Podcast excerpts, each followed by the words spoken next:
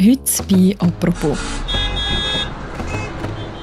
Soll das Auto aus dem Stadtzentrum verschwinden? Geht es nach der Stadt Zürich, sind das Töne aus der Vergangenheit. Bald sollen Fußgänger und Fußgängerinnen und Velos in der Innenstadt den Vortritt haben. Autos sollen nur noch Tempo 30 fahren und Parkplätze verschwinden. So steht es im Verkehrsrichtplan, wo wir Ende November in der Stadt Zürich darüber abstimmen. Ist das ein Verkehrsmodell der Zukunft? Werden unsere Städte in Zukunft sehr viel mehr auf die Velos und sehr viel weniger auf Autos ausgerichtet sein? Über das reden wir heute bei «Apropos». Mein Name ist Mirja Gabatuller und bei mir im Studio ist Eve Manz. Sie ist Redaktorin im Zürich-Ressort vom Tagesanzeiger. Hallo Eve. Hoi Mirja. Eve, Verkehrsrichtplan, das klingt zuerst mal sehr abstrakt. Um was geht es konkret? Der Verkehrsrichtplan gibt eigentlich vor, wie der öffentliche Raum, also vor allem Straßen in der Stadt Zürich künftig sollen geplant werden. Der letzte Verkehrsrichtplan stammt aus den 1990er Jahren und jetzt hat sich einfach die Stadt extrem verändert und auch das Gefühl, wie man leben in der Stadt. Mhm. Und wie anders sollen denn in Zukunft Straßen aussehen, wie sie jetzt heute aussehen? Also es gibt einen Grundtenor. Ähm, das Auto braucht nicht mehr so viel Platz wie vorher. Andere Verkehrsteilnehmer brauchen mehr Platz. Man wird heute die Stadt auch nicht mehr so aufs Auto ausgerichtet bauen, wie man das in den 60er, 70er Jahren gemacht hat. Also es braucht namentlich mehr Platz für Velofahrende, für äh, Fußgängerinnen und Fußgänger. Und im Verkehrsrichtplan soll das Auto wirklich ausbremst werden mit Temporeduktionen. Es soll mehr Velowege geben, es soll weniger Parkplätze für die Autos geben und dann auch viel mehr eben Aufenthaltsorte mit Grünfläche, mit Zentren, wo die Leute gerne sind. Über den Richtplan wird ja recht gestritten. Es hat ja auch eine Vorgeschichte. Wer ist denn dafür und wer ist dagegen? Also der Verkehrsrichtplan ist wirklich ein Produkt von der rot-grünen Mehrheit in der Stadt Zürich, sowohl im Stadtrat als auch im Stadtparlament. SVP und FDP sind dagegen. Sie finden, es ist zu radikal und ja, die Linksgrünen sind einfach wenig kompromissbereit. Mhm. Wieso wird man dann eigentlich die Verkehrspolitik jetzt plötzlich so anders gestalten? Ich glaube, es ist das Umdenken von der Stadtbevölkerung und überhaupt von der Gesellschaft. Die Fixierung aufs Auto ist nicht mehr so groß. Es gibt die ganzen Klimaaspekte und so weiter. Und man will die Stadt zu einem Ort machen, wo man auch wirklich gern ist. Und im Zusammenhang mit sich wohlfühlen und eine lebenswerte Stadt steht natürlich auch immer der Lärm im Zentrum und dort, wo es viele Autos hat, die relativ schnell fahren, da ist es relativ lärmig. Der Faktor Lärm, den du jetzt ansprichst, das steckt ja auch ein Stück weit hinter der Idee, dass man Tempo 30 einführt, oder? Genau, das ist das, was ich gemeint habe mit dem Auto ausbremsen, nämlich wirklich mit dem Tempo drosseln. Man weiß einfach, dass wenn man den Lärm von den Autos will reduzieren gibt es zwei Möglichkeiten. Entweder das Tempo reduzieren oder man macht einen lärmarmen Belag. Und Tempo 30 vorschreiben ist einfach deutlich günstiger als so lärmarme Belege. Und dann kommt dazu, dass mit Tempo 30 die Sicherheit im öffentlichen Raum steigt.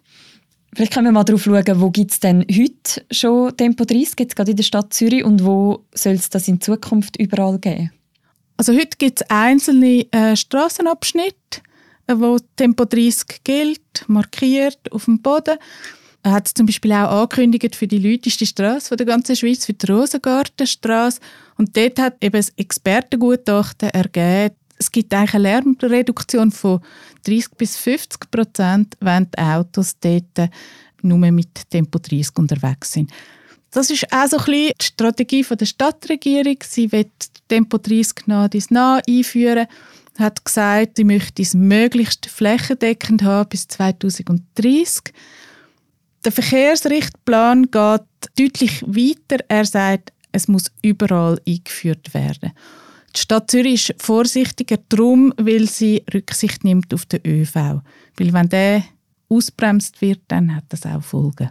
Also sprich der ÖV, also zum Beispiel Bus, die wären auch von dem Tempo 30 betroffen? Genau, die Bus und auch die Trams, also sogar ein abgetrenntes Trasse taugt nicht, um dort schneller zu fahren als auf der Straße nebendran.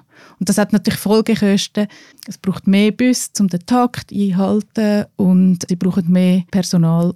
Ja, und das kostet. Du hast vorher schon gesagt, der Hauptgedanke hinter dem ist eigentlich, die Stadt sicherer zu machen und auch ruhiger zu machen, also nicht mehr so viel Lärm zu haben. Gibt es noch andere Gründe, die da mit reinspielen, dass man jetzt plötzlich so sehr auf das Tempo 30 fokussiert? Also für Linksgrün ist jetzt das natürlich ein super Vehikel, um quasi ihre, ja, das, was sie schon lange wollen, nämlich das Auto aus der Stadt verbannen, quasi umzusetzen. Früher haben sie immer mit Emissionen und Klima argumentiert. Und jetzt ist das Tempo 30 ist jetzt gerade sehr willkommen, um eben das ihre, ihr Vorhaben kaschieren. Und ja, die Bürgerlichen, die setzen sich jetzt in dieser Diskussion extrem fürs ÖV ein. Sie wollen das stärken und das ist auch ein lustig, weil wenn man quasi den ÖV nicht ausbremst, heißt das auch, dass man eben das Auto dann nicht ausbremst. Quasi sie redet ähm, unter vorgehaltener Hand für den ÖV und meinen eigentlich Autos. Mhm. Gibt es denn schon Vorbilder in anderen Städten für das Tempo 30? Also hat man irgendwo schon Erfahrungen mit dem gemacht? Wirklich Erfahrungen jetzt in der Schweiz, das kommt erst. Es gibt Städte, die es einfach schon vor Zürich angekündigt haben. Also Lausanne macht über Nacht Tempo 30.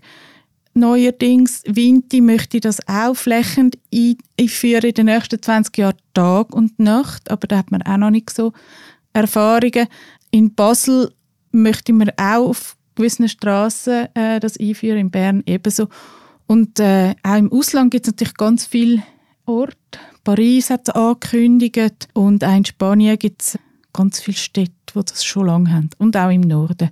Und in Helsinki, wo man das schon länger eingeführt hat, hat es 2019 das erste Mal kein eine tote Velofahrer, tote Velofahrerin gegeben und auch niemand, der zu Fuß unterwegs war, ist ums Leben gekommen. Also so viel zum Thema Sicherheit. Ein weiterer Streitpunkt in diesem Verkehrsrichtplan sind ja Parkplätze. Um was geht es da? Es ist eigentlich logisch, eben die rot-grüne Stadtregierung und die Mehrheit im Stadtparlament möchte eigentlich das Auto wirklich aus der Stadt verbannen und das ist halt nicht nur das äh, Fahrende, sondern das Stehende.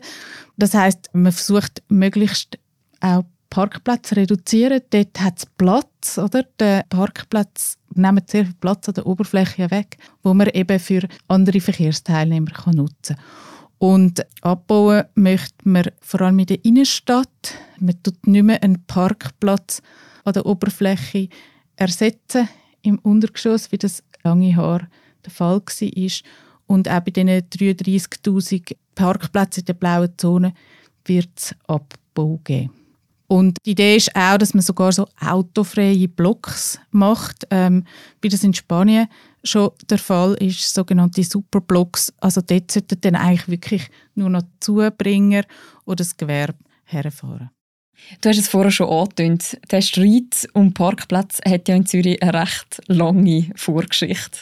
Genau, das ist der sogenannte historische Parkplatzkompromiss, wo wir eben jetzt mit dem Verkehrsplan eigentlich über den Haufen gerührt haben. Das ist so ein, ein heiliger Gral in der Zürcher Stadtgeschichte. Links und rechts hat da ein Abkommen gemacht, das war in den 1990er Jahren, dass man die 7700 Parkplätze, dass man den Stand einfach erhalten. Das heißt eben, wenn quasi an der Oberfläche so ein Parkplatz aus irgendeinem Grund muss aufgehoben werden, dass man den in einem Parkhaus unterirdisch ersetzt. Und das soll eben nicht mehr der Fall sein. Sehr natürlich zum Missfallen der rechten Parteien und vom Gewerbe. Eben die weniger Parkplatz, weniger Tempo, das sind ja so die Sachen, wo sich Autofahrerinnen und Autofahrer oder eben auch das Gewerbe so unter Beschuss fühlen. Auf der anderen Seite sind ja in Zürich auch schon seit langem die Velofahrerinnen recht hässig.